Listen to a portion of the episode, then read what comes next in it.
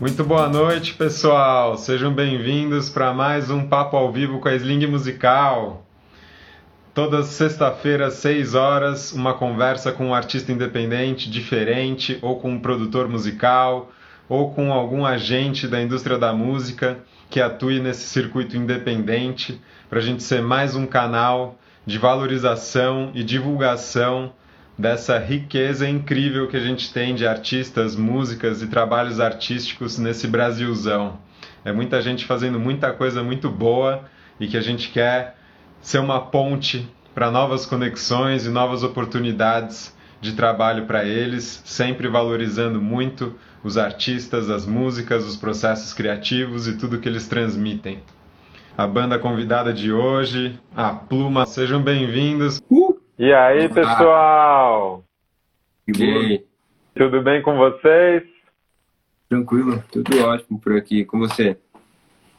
Por aqui tudo bem, tudo tranquilo. Pô, primeiro queria agradecer vocês aí por terem topado o nosso convite de vir bater um papo com a gente aqui nessa sexta-feira.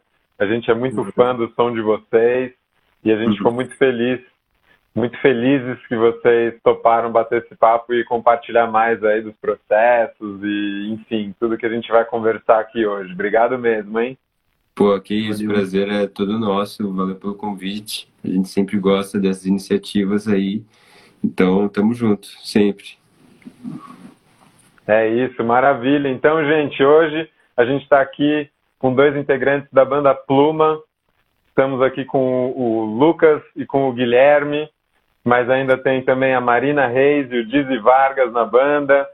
Os dois que estão aqui hoje são o baixista e batera da banda, a cozinha aí da, da Pluma. e, pô, eu também sou baixista, vocês devem até estar vendo aqui o meu, um dos meus baixos aqui pendurado. A gente deu uma então... stalkeada antes. ah, é? bem legal, velho. Oh, que legal, gente, que legal, obrigado, que bom, é isso. Artistas conversando com artistas, fazendo trabalhos para artistas, é isso, é tomar forças e ampliar as nossas redes aí, ainda mais nesses tempos que, que estamos vivendo, né? Total, pra caralho. Então, gente, eu queria começar, né, perguntando para vocês que, assim, vocês se conheceram no curso de produção fonográfica da Belas Artes, né? E, e até fizeram o trabalho de conclusão juntos. E queria saber como é que foi assim a pesquisa e o processo de produção que vocês trabalharam nesse, nesse TCC de vocês. E como foi que vocês decidiram depois seguir profissionalmente com o grupo para fora da faculdade, assim, e, e continuar os trabalhos? É, eu começo a falar depois. eu, eu sou, eu falo muito mas a gente vai se controlando aqui. Então, é, a gente fazia um curso chamado Produção Fonográfica na Belas Artes, e aí no último ano é, tinha um TCC, que é basicamente um trabalho de finalização do semestre. E aí nesse TCC a proposta era você fazer um projeto musical e fazer uma banda e e fazer isso não só musicalmente, mas também você escrever conceitualmente o que seria sua banda, suas referências estéticas, enfim, foi todo um trabalho uhum. é, teórico sobre, sobre a banda e a gente acabou se encontrando no curso, a gente, eu e o Gui, a gente era bastante próximos, a gente tinha referências em comuns, assim, a gente ouvia muito, eu ouvia muito Tom Misch, que era esse universo uhum. meio jazz, no jazz, o Gui era mais uhum. do, do, universo do Bad Bad, do Thundercat, então existia uma intersecção assim. Ficou junto lá também no, no, no, semestre passado, né? Sim. Porque todo, todo final de semestre tinha essa, essa parada de você juntar um grupo, fazer, fazer uma apresentação audiovisual, né? Desenvolver umas músicas, uhum. fazer um, um conceito, uma pesquisa, né? E apresentar. A gente, a, a Pluma se formou no. Sensacional. No terceiro semestre, na verdade, é, no último ano. A gente fez o terceiro semestre e o quarto semestre junto. Que foi onde, onde a gente gravou as músicas e compôs e tudo mais. É, aí era uma apresentação vivo, e aí no, no último semestre a gente tinha que gravar, é, produzir três músicas.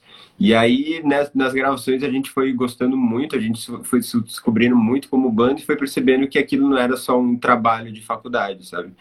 Aquilo uhum. é, virou uma conexão especial, assim. Eu também veio de uma banda chamada Grilo, que é um, é um universo diferente, assim, mas tipo, eu já trago uma uhum. bagagem de, de banda independente, de uhum. gestão de mercado da música.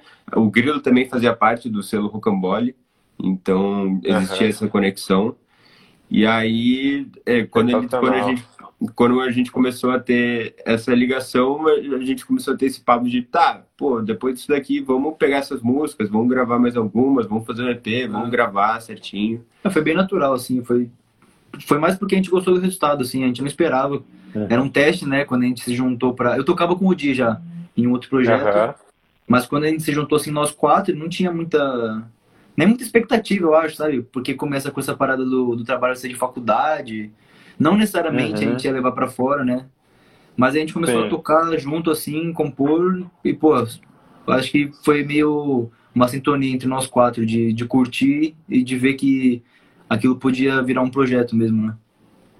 Pô, que sensacional, gente. Muito bom poder levar, né, da faculdade esses amigos e também esses trabalhos, ainda mais com pô, tanta fluidez, né, tanta sinergia que nem vocês estão compartilhando aí de referências e de, e de entrosamento, né, de fazer som e tudo, isso é demais. E, hum. e que legal que, que você é do Grilo também, Lucas. A gente assistiu vocês lá no Hacktown, se eu não me engano, no ano passado, se eu não me engano. É, como é que é para vocês, depois de fazer esse curso de produção fonográfica, vocês irem né, para a rua, né, para fora do ambiente acadêmico e aplicar esses, essas experiências e esses conhecimentos que você tiver, vocês tiveram na faculdade, o que, que vocês sentem aí de, sei lá, de diferenças ou de coisas novas que vocês estão vendo. Porque acho que uma coisa é o ambiente acadêmico, né, tudo bem que a gente aprende muitas coisas essenciais e que a gente leva para a gente para a vida, mas ao mesmo tempo tem coisas que só na caminhada aí que a gente vai vivendo e aprendendo, né. Então eu queria saber um pouco de vocês, assim, como é que tem sido. É, nesse sentido, o fato da gente estar no selo Cambole foi muito bom, porque eles têm todo um é, toda uma trajetória e uma experiência que guiou muita gente. É, eu, o fato de eu também ter vindo com um projeto que já tem dois anos de estrada, agora três anos, também é, foi muito bom para a Pluma. Então meio que parece que a gente começou tipo dois passos à frente, sabe? Com um selo que já uhum. tinha é, esse tipo de conhecimento e eu também que já vinha com uma banda no cenário independente. E aí na Rucambole é, eles têm um, um serviço de lançamento que eles fazem tipo todo um estudo de cenário do mercado do artista, assim, sabe? Então antes mesmo da uhum. gente pensar no lançamento, a gente foi estudar o mercado e foi entender quais nós, eram as nossas referências é, em termos de nicho, em termos de público-alvo, e a partir disso planejar todo o nosso lançamento. Então, é óbvio que a gente foi aprendendo muita coisa ao longo do caminho, com os próprios lançamentos, mas foi muito legal o fato de eu, de eu ter tido essa experiência e também da gente ter tido esse estudo prévio. Na, na parte técnica, sim, a, a, questão do curso foi, foi até essencial, né? Porque foi onde a gente aprendeu é, sei lá, toda essa parada de microfones, microfonação, que a gente aprendeu uhum. a né? Que foi muito do projeto, assim, pelo menos o começo foi da... Uhum. pensando no estúdio, tipo, horas e horas no estúdio, né? E, pô, microfonando, testando o som e tendo uh, essa oportunidade de usar uns equipamentos legais. Mas, pô, gente, eu pelo menos comecei do zero lá, não sabia... Uhum. Nem, nem, não sabia nada dessa parte do estúdio, assim, na prática, sabe? Sei. Então, essa, nessa parte técnica foi essencial, cara. O resto foi, é o que o Lucas falou, assim, que a gente deu, deu uma sorte aí no meio do caminho. Pô, que ótimo, gente. Esse, esse apoio nessas outras partes aí do, da, da produção, dos lançamentos é fundamental, né? Esse estudo de público, dos nichos e dos veículos para divulgar, lançar, né? Para potencializar esse alcance, né? Da música. A gente bota maior tempo, maior energia, né? Maior carinho nessas, nesses, nessas composições e produções. O que a gente quer é que chegue o máximo de pessoas possível, né? E hum. aí, enfim, ter essa rede de parceiros, essas experiências é fundamental, né? Sensacional. E como é que é o processo de composição de vocês? É, é mais coletivo? Alguém traz umas ideias prontas ou vocês sentam juntos no estúdio e começam do zero? Como é que é assim esse processo de composição e de produção de vocês? Eu acho que tem dois estilos de, de processo de produção, de composição, no nosso caso. É, que inclusive divide o EP em dois, porque duas músicas foram é. de um jeito e duas músicas foram de outro. Um jeito uhum. foi um integrante é, trazer uma composição, então já vem com uma letra, com uma melodia, com uma harmonia, e a partir daí a gente desenvolve a ideia e arranja o resto dos, dos instrumentos, que esse caso foi Something Bad e Esquinas. Uhum. E, e, a outra maneira que foi mais que você falar e leve é literalmente a gente entrando no ensaio, eu, tipo, testando alguns grooves ali, ou sei lá, viajando na maionese na bateria, e de repente vem o Di faz é, uma coisa no synth que combina com o que eu tô fazendo, o Gui vai entrando e, tipo, é, é um processo muito orgânico, muito de banda, assim. Então, é até interessante. Talvez por isso que o EP seja um pouco diferente nesse sentido. Ele traz várias possibilidades porque foram meios de composição diferentes para cada uma das duas músicas. E a gente já vai pensando em parte A, parte B, refrão, parte C, já vai, tipo, construindo tudo na hora, assim, vai, vai rolando. Demais, demais essa criação coletiva aí, já pensando nos arranjos, né? Também quatro produtores aí na banda, a criatividade é. deve fluir a milhão aí, né? Já pensando nos timbres, em como gravar. É Sensacional. Né? Porque às vezes é muita opinião ao mesmo tempo, né? Mas. Porra, a gente quebra a cabeça uhum. de. A gente faz... tem muito processo de pós-produção, né? Mas a gente fazia no quarto do dia. E, cara, uhum. passava assim e, e, cortando coisa, mudando de lugar. É, o synth tem muita camada, né? É, é a, banda, uhum. a banda em si é um power trio, né? Baixo, bateria e teclado, né? Nem guitarra, é teclado, né? Sim.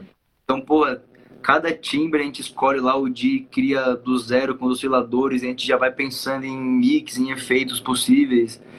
Então a gente, a gente sentiu, acho que pela primeira vez, essa, essa, esse processo de se perder no meio da música, de, pô, a gente compôs, ensaiou, foi pro estúdio gravar, depois ficou mais não sei quantas horas nessa pós-produção até mandar pra mix, sabe? Sei, sei. Lado ruim também. É, eu, eu entendo, vai equilibrando, né? Mas com tanta referência aí também vai guardando ideias, né? Vai trabalhando em próximas músicas, enfim. É, dá para dá pra brincar com muita coisa, né? Também dá para se perder no meio de tantas ideias e tantos recursos, né? Total. Mas sensacional que vocês têm essa, essa, pô, esse entrosamento, né? Para para compartilhar as ideias e trazer referências, experimentar ali no, nos programas, no estúdio. É fundamental tudo isso, né? E, e até já mergulhando um pouco nessas nas músicas, né, que a gente está comentando aqui, eu queria que vocês compartilhassem um pouquinho sobre a Esquina, né, que é que é o, a, o single de estreia de vocês, né? Que, que vocês compartilhassem um pouquinho sobre a letra e, e como é que foi essa, essa produção da música para vocês transmitirem essas ideias? Se veio primeiro a letra ou veio primeiro a, a música? Como é que foi isso, assim? Esquinas é uma canção que o Diego, o Dizzy Vargas trouxe. É, é uma letra que fala muito sobre distância, sobre duas pessoas que não, não, não conseguem se ver por, pela distância. É, a gente não previu o corona nem nada, foi só. Foi ele caiu bem ao momento, incrivelmente. É, mas ele veio com essa música. É, pra, eu acho que ela tem muita influência de Clube da Esquina, assim, a melodia, uhum. ia, tinha muito essa vibe. E aí a gente. Foi uma das músicas que a gente colocou no final, porque a gente ia lançar um EP com três músicas, na verdade. É verdade. Uhum. Mas, é, como o Didi tinha trazido ela, a gente tinha gostado bastante, a gente meio que apressou ali. Tanto é que a gente gravou em outro lugar, não foi no mesmo lugar que ah. as outras. Uhum. Até por isso ela soa meio diferente, ela soa meio lo-fi, assim, a, a bateria tem uhum. tipo, é, então, tipo, foi, foi muito legal e foi, uma da, foi a única música que a gente produziu desde o início com o Hugo, que é quem mixou ah, as, tá ele ajudou na produção, então não foi tanto bate-cabeça quanto as outras. É, foi rapidão, maior. O bom de ter um produtor é isso, assim, ele centraliza as decisões, as ideias e uhum, consegue uhum. É, organizar a bagunça, assim, de, de coisas. Então, foi uma música muito legal nesse sentido. É... E é isso. Também ela soa um pouco diferente do EP porque ela tem essa, essa, esse timbre diferente. Saquei. E louco, né? Como no fim vocês não pensaram na pandemia, mas a letra dialoga totalmente com, com o momento que a gente está vivendo, né? E no fim pode ser ressignificada aí, né, pelas pessoas de acordo com esse contexto, mas ao mesmo tempo também é, elas mergulharem mais no, no sentido originário aí, né, da, da letra também quando vocês compuseram ela. É, é, incrível isso como pode ir ressignificando, né, de acordo com esse contexto, de acordo com o que as pessoas estão vivendo. E também achei incrível como a sonoridade que vocês trabalharam também reforça o discurso da letra, assim, sabe, com, com essa sonoridade que vocês misturaram do Clube da Esquina, mas também, né, com, com esses efeitos e essa sonoridade mais low-fi, assim, é, é, é, sensacional quando tem esse casamento da, da música com a letra e como isso pode potencializar, né, o discurso. Total, total. E foi meio sem querer, assim, o que é engraçado, uhum. porque a gente em nenhum momento pensou em tudo isso e, tipo, putz, simplesmente uhum. ela representou aquilo. Então, é, é, legal, foi bem espontâneo. Que ótimo, que ótimo. Essa intuição criativa aí fluindo, né? e junto com a música, vocês também soltaram um lyric vídeo, né, de esquina. E como é que foi, assim, essa, essa ideia de soltar um lyric vídeo no meio da pandemia? né, e para acompanhar o lançamento, o que que vocês, como que vocês pensaram isso assim, e procuraram trabalhar a ideia do vídeo? Esse, esse já foi, a gente gravou já durante a, a pandemia, né? Já estava rolando, por isso que acabou sendo uhum. Gravou cada um na sua casa. E também, uhum. cara, pelo que eu lembro, a gente estava conversando com o pessoal da Rocambora, inclusive, e a gente estava afim, né, de soltar um material audiovisual é, para essa estreia. E aí surgiu essa ideia, a gente foi lapidando essa ideia de fazer vídeos à, distância, e aí a gente simplesmente gravou. Aí a Maio de gravaram cantando, e aí mandamos pra Maio, ela editou. É, foi a, a, possibilidade que a gente achou, né? Uhum. E, e achou, achamos legal, assim, não tem muito.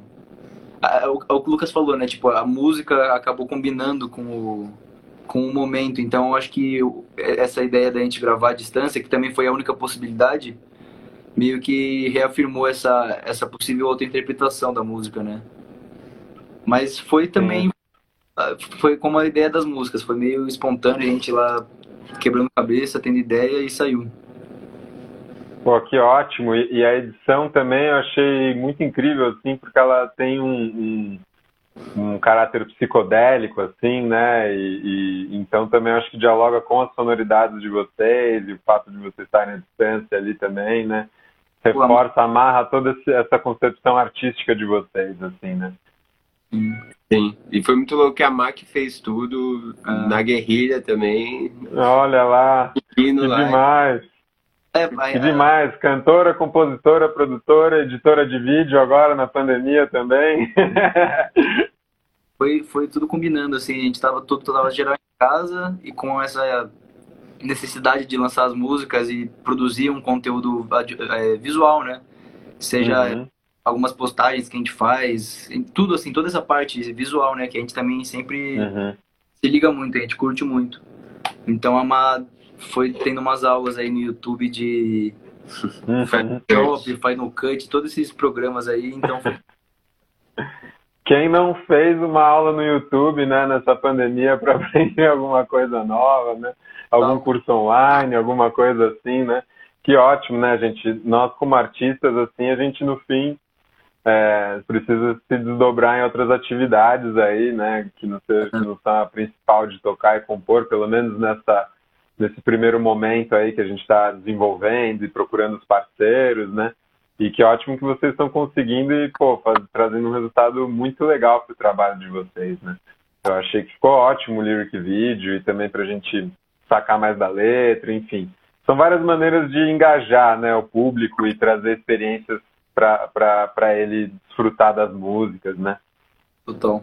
E, e até já seguindo aí na, nos singles e lançamentos de vocês, depois de Esquinas veio o Mais Do Que Eu Sei Falar, né? Foi o segundo single que vocês lançaram, não foi? Uhum.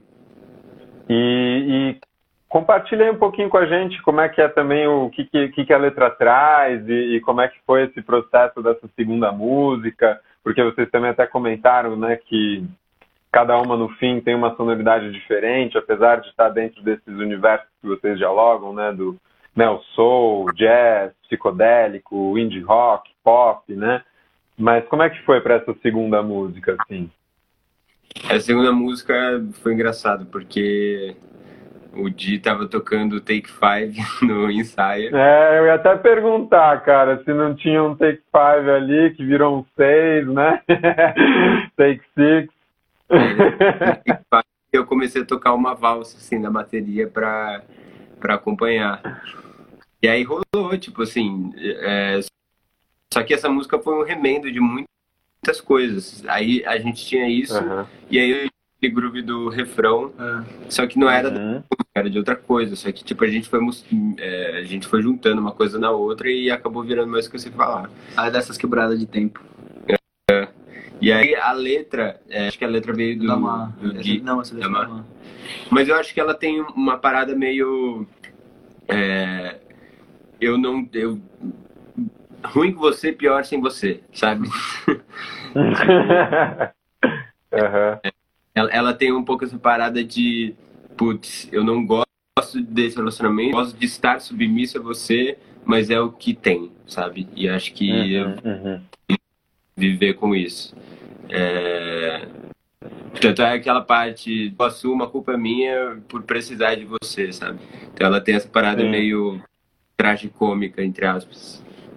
Uhum traz muito de uma experiência pessoal, então, né, e, e, de, enfim, relacionamentos, né. Eu acho incrível quando a gente consegue compartilhar, né, a partir de uma experiência pessoal, é, ideias, sentimentos e vivências que depois servem muito para um coletivo, né, nessa universalidade aí das, dessas nossas emoções humanas e de, dessas experiências que a gente passa, né? Pelo menos ali é, senti momentos que dialogaram bastante comigo também e acho que imagino que muitas outras pessoas também devem ter sentido isso. E acho é. incrível como como costura né? Essas experiências individuais mas com o coletivo também né?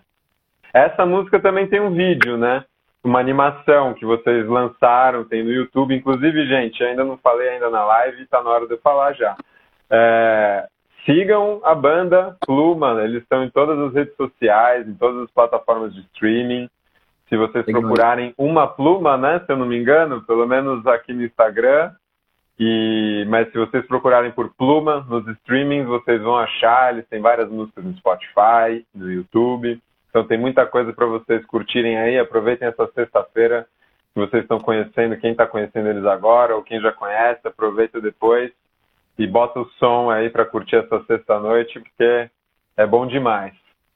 Mas, então, estava falando do vídeo de vocês, né, que está no YouTube, esse, essa animação do Mais Do Que Eu Sei Falar, né, que inclusive foi feita pelo Gabriel Rolim, né, que trabalhou com Bugarins, que é uma referência de vocês também, né, é, de banda brasileira, é uma banda brasileira, enfim, traz essas misturas de psicodélico, pop, grooves, né, e como é que foi para vocês tanto trabalhar com ele, que já trabalhou né, com o Bulgarins, que é uma referência para vocês, e como é que foi pensar né, nesse vídeo, que já foi bem diferente da pegada do lyric video, mas que ao mesmo tempo também dialoga com a sonoridade de vocês? Como é que foi assim essa, esse trabalho desse vídeo? Então, a gente acompanha o Gabriel Olinha há um, há um tempinho, assim, pô, a gente é muito fã de Bugarins, e toda essa galera do psicodélico. Então a gente conhecia já o trabalho dele e quando a gente decidiu fazer o clipe de Vans que eu sei falar, a opção mais viável era a animação, porque era inviável, era no meio da pandemia, era inviável fazer algo pessoalmente. E ele era, tipo, nossa previsão, assim, nosso sonho. Caraca, se, o, ele, é. se a gente conseguiu com ele, é tipo, putz, incrível. Se rolar. Uhum. E aí rolou, ele, tipo, amou todas as músicas, apadrinhou a gente completamente. Foi, muito, foi muito legal esse processo. Porque não foi só que um. Ótimo. De, sabe? Ele gostou muito do, do som também. E aí é, ele tava querendo testar um estilo de desenho novo que ele tava fazendo. E aí foi, foi muito, muito aberto, assim. E pô, o cara é foda, a gente já gostava do, dos trampos que ele faz. Foi fácil, assim. Muito bom ele ter apadrinhado vocês e, e um trabalho, um cara que vocês, né, acompanham, que vocês são fãs do trabalho dele, ele ainda, enfim, teve produções com Bulgarinho, sensacional também, mais um ponto aí de conexão e dessa rede que vocês estão formando, né? E, e, sensacional ele ter experimentado também esses traços novos, esses desenhos novos na, na, na, no vídeo de vocês. Eu achei muito, muito incrível porque ele tem esse ar psicodélico, ele é divertido também, é. mas ao mesmo tempo também traz isso da, da né, isso do, do, que vocês falaram sobre a letra também, né? Então é, achei que ficou uma mistura ótima, assim, cara. Super divertido assistir, mas ao mesmo tempo está impactado pela sonoridade, pela letra, né? Pelos desenhos. Total, é, esse clima, esse clima ficou bem legal mesmo. E a gente foi vendo que tava, como que tava ficando depois de ver o clipe completo também. Que ele uhum. fez, fez alguns desenhos é, baseados em alguns versos e tal, então ficou esse clima bem legal. Sensacional, gente. E, e, falando da terceira música, Leve, né, que começa pô, com um baita groove de baixo, né? Baixo e batera ali, já chegando com tudo, né? pô, eu, né, sou baixista, já essa me pegou logo de primeira, assim, né? Falando, caraca, que sonzeira, que groove. E aí depois também já vem as camadas de sintetizador, né, para somar ali. Enfim, eu senti, eu senti com essa, com essa música uma, uma, uma pegada diferente das outras. Mesmo que a gente perceba né, como tem os pontos em comum entre todas, vocês conseguem também achar caminhos dentro dessas sonoridades que vocês têm de referência, caminhos que trazem outros sentimentos, outras batidas outras ideias de arranjo também, né? E aí, como é que foi para a música leve, assim, o processo dela? Me pareceu, posso estar errado, que deve ter partido desse groove aí, mas enfim, não sei, estou chutando aqui, mas a impressão que eu tenho é que partiu desse groove aí. Como é que foi essa música? Total, foi, foi tipo assim, começando ensaio, eu viajando lá e fiz esse groove. E aí eu, E aí o Di me acompanhou fazendo.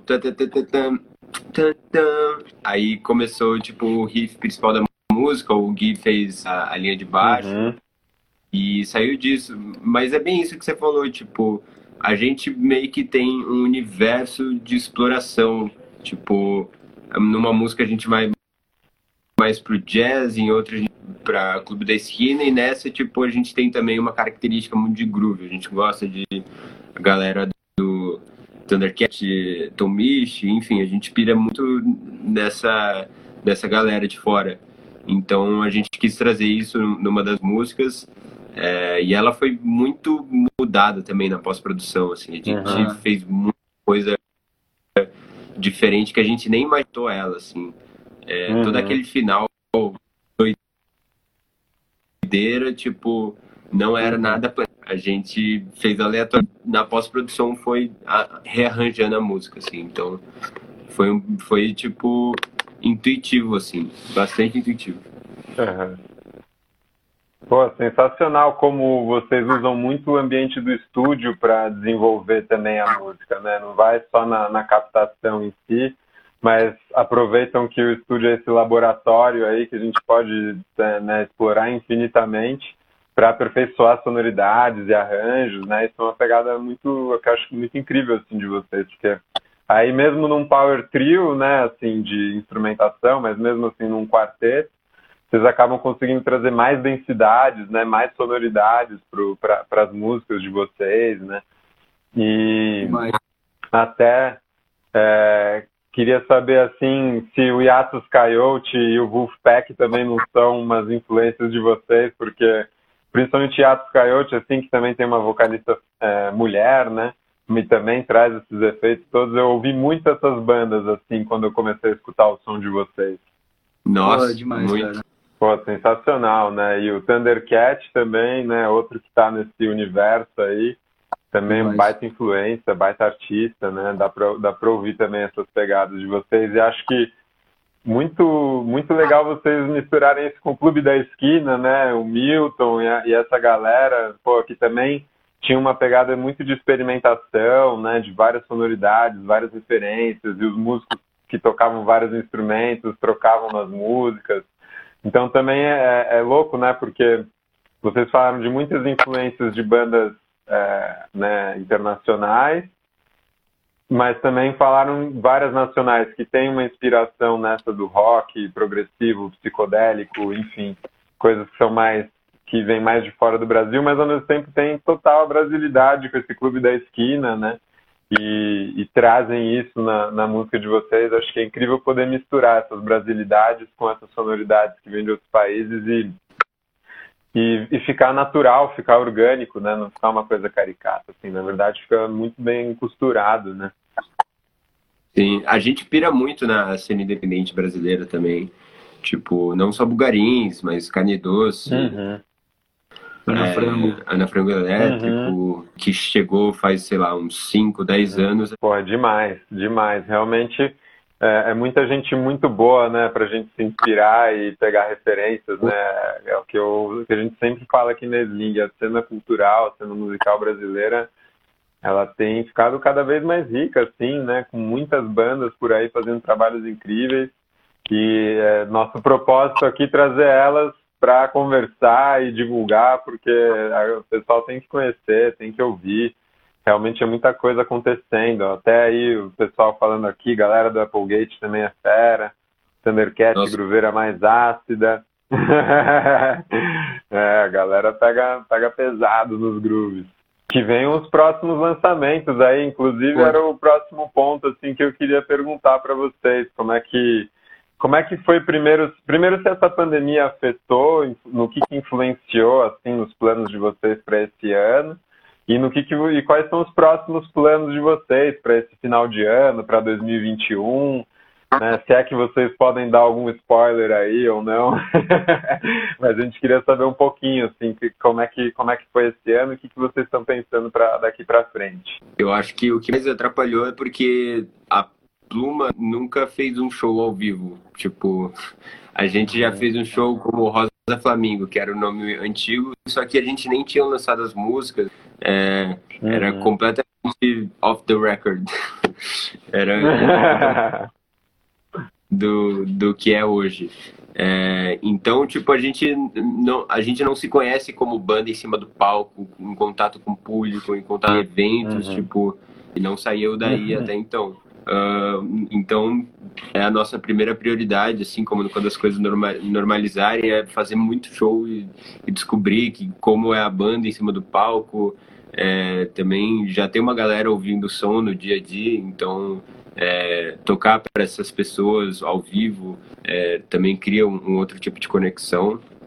É, em termos de lançamento, a gente também ainda está aproveitando para gravar e produzir muita coisa.